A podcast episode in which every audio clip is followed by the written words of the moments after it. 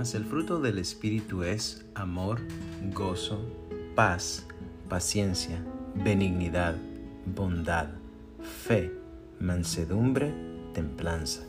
Contra tales cosas no hay ley. Gálatas 5, versículos 22 y 23.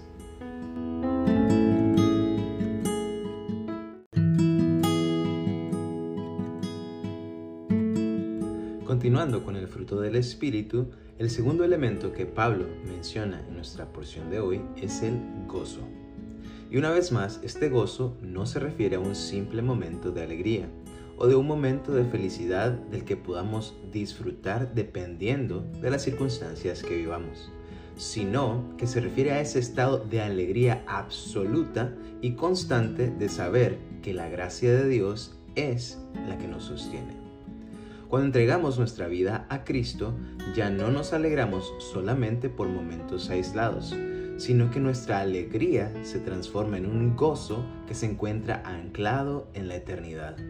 Nuestra alegría ya no depende de las circunstancias, sino de la fidelidad de Dios. Que Dios te bendiga.